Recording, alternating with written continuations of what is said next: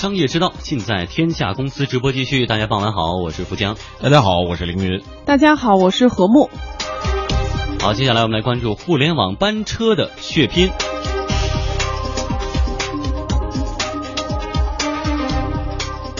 这两天，哎，每当到。比如刚才那段时间五点到六点哈，快下班的时候，中关村海淀北一街道上就开始车水马龙起来。但是这个车主要都是一辆辆身躯庞大的定制班车。嗯，最近啊，微信朋友圈当中有很多白领朋友都在转发，中关村有免费定制班车可以坐，而且不止一家公司在这里线下宣传推广自家的定制班车，并在此设立较为集中的没有站牌的乘车站点。随着下班点的临近呢，各家班车纷纷就位，停靠在马路两边等待发车时间。从大巴的标志可以看到，有考拉班车、接我云班车、滴滴巴士、哈罗班车、哒哒班车等等公司的这个大巴定制班车的市场显然已经燃起战火。嗯，一位互联网班车的工作人员向我们的记者介绍，目前市场上各家公司的定价标准都会高于公交车的标准。我们会做一些这样一个优惠活动，它基本上的订票标准呢就是零点四元每公里，这样一个价格呢，它会略高于这样一个公交车的零点二、零点三公元每公里，但呃也会远远低于这样一个出租车或者是专车啊一块几或者是两块两块五的这样一个定价标准，有利于吸引那些哎嗯呃吸引那些小车车主啊或者是那些呃以这样一个小车出行为主的这样一个群体选择大巴这样一个公共的大运量的交通工具出行。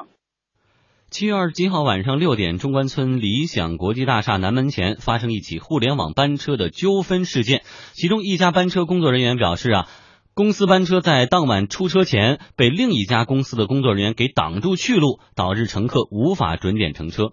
在其提供的现场图片当中，一辆标有“定制路线，专座直达”字样的金币牌照的班车停在马路中间，前后分别被一辆小轿车和一辆电瓶摩托给挡住了。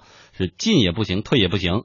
中关村西区派出所工作人员证实，当晚呢确实接到报警说堵车引引起的双方纠纷。哒哒巴士一位相关负责人表示呢，除了线下的纠纷，是个线上相互攻击，那也是不少啊。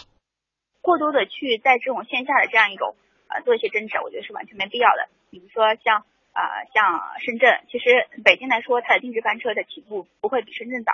但是深圳总体而言的话，我们也遭受了像我们的这样一个竞争对手的这种呃攻击。比如说，我我们有一家有一个竞争对手，他们那样一个代码里面基本上就是复制我们的，然后它的整个网页设计还包括它里面的代码会出现我们的，比如说像大大巴士或者是啊 D A D A B U S 这样一个英文字母的代号，我们会遭遇过这样的这种复制或者是抄袭。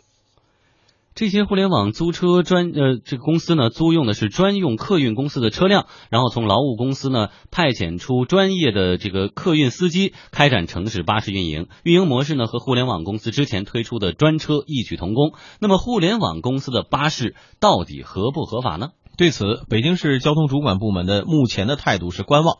据有关部门内部人士表示呢，互联网企业利用闲置的客运巴士资源补充城市公交客运是一个有益的尝试，但由于缺乏法律依据，互联网巴士服务如何来界定，还需要进一步的厘清。现在各职能部门也在等待上层出台管理办法。目前各公司推出的班车线路数量不等，但是总体规模达到两百多条线路。记者从几家班车公司的 App 和官方微信号当中看到，目前各公司的班车线路从三十多条到九十多条不等，线路分布比较集中，很多线路是重叠的。以早班车的线路来说，从回龙观、天通苑、通州、燕郊出发的班车就比较多，而晚高峰时段呢，始发班车就多集中在中关村、上地、望京和国贸等地。记者以中关村。到回龙观为上下车地点进行搜索，发现有滴滴巴士、考拉班车、哈罗同行、接我云班车等都有布线，而且发车的时间也很相近。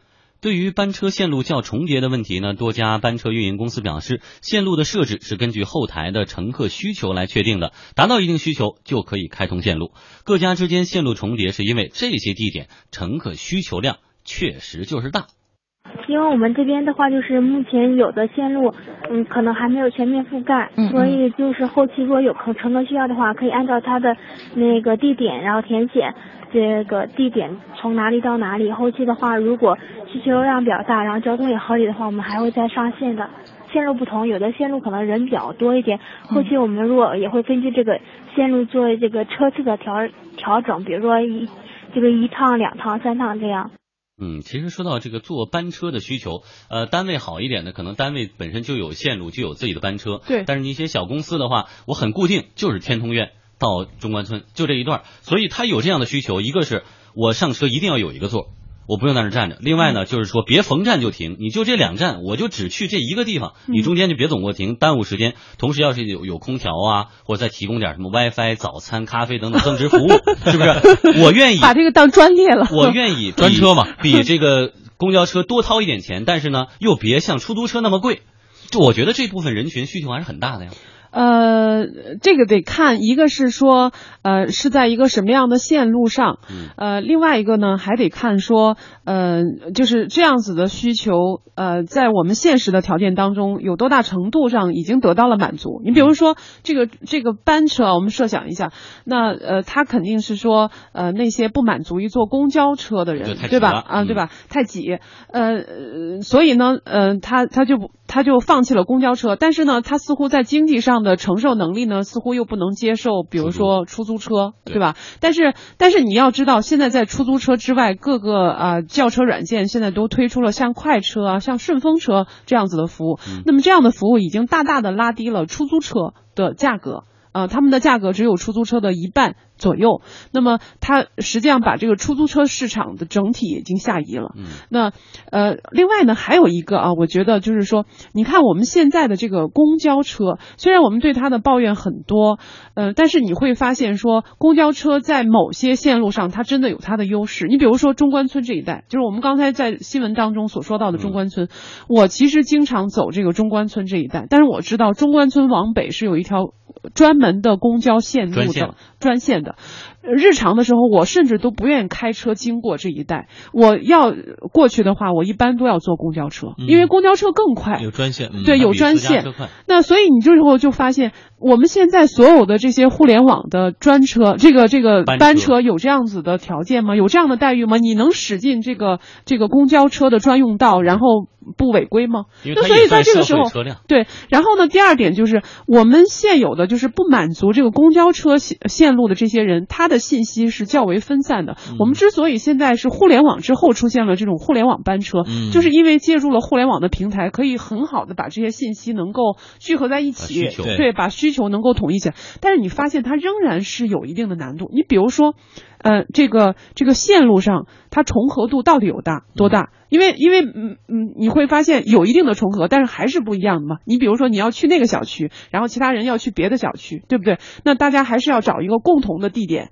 比如说距离上下车，还有呢，就是我们现在的这个所有的班车，它是不能够在所有的线路上立站牌的。对，不能立站牌，就意味着说，所有的人去找这个点找 找这个点儿的时候也比较困难。你是在哪个点儿我们共同来上车？在某个酒店门口，在哪个医院的左侧等等。看那 app 定位，嗯，看这个移动端的 app 来定位。所以呢，它是借助互联网解决了一些问题，但是有些问题确实又不是它能够解决的。嗯嗯，这个交通是个大问题。实际上，从城市管理的角度来说，交通是一个非常大的问题。它不是简简单单点到点之间的问题，它涉及到比如说路面资源，嗯呃，车辆调配、整体的运行，它是一个非常复杂的一系统工程。是我们现在觉得班车多了，就刚才说的。如果在同一个上下班的时间点，大家出行的人流量是确实都可以，公司觉得分一杯羹。但是你这些大巴同一个时间段都出现的时候，也就是说道路的拥挤程度会加剧，对吧？大家都是在这个时间点出行嘛，同时推行班车嘛，那你不可能说有的班车在空中飞吧？对那？对这里面可能就是呃存在两个问题。第一个问题呢，这个市场有我们想象的那么大吗？就是它借呃在这个传统的公交车和现在的所谓的快车和顺风车之间的这个市场究竟有多大？嗯第二个就是这么大的市场，值得这么多的公司来去竞争吗？如果他们一旦竞争，那每个公司呢所能分到的又有多少？刚刚开始嘛，就像那个时候刚开始的时候，我们这个呃用 app 来叫车的软件也有很多，对吧？现在就是看来看去也就剩下牌那么几家了，对吧嗯？嗯比。如我们来听听这个对各家班车的这个公司的采访啊。今年三月初，易到大巴正式上线，当时相关负责人在接受我们采访的时候表示，今年六月将开通一百条班车线路。呃，我们现在还没有形成规模。其实这个产品从我们试运，目前属于试运营阶段，试运营到目前为止应该是正好一个月。在整个运营阶段，我们是开了四条线路。目前我们其实我们在处于试运营阶段的时候，得到的整个反馈非常好。然后我们大概是得到了有差不多有大家提出的五百多条线路的这种希望开通的一个需求。在我们的 App 在 APP 会在很快的上线，然后我们会在上线之后，会希望在六月份的时候开启大约一百条线路。嗯，但是呢，运营还不足百天。六月初，呃，易到大巴便选择退出了市场。它的主要原因在于客源、车源和定位三大难题。哎，今天呢，我们再次联系了相关负责人，但是对方表示，哎呀，不说了吧。您们这边的易到巴士不是呃上线之后又下线了吗？是关于这些的，包括关于这些巴士运营的一些问题。哦，那这块儿的话，我觉得您找那个负责人，他也不会给您回复的。其实呢，我刚才说到是有这样的需求的，比如说大家就一定要在车上要有一个座，或者说能不能长的站，就是中间一些小站就甩掉这样的这个区间车哈。但其实北京公交集团这种车慢慢也会也推出了一部分，所以这样相比而言，这些互联网的班车的优势还有吗？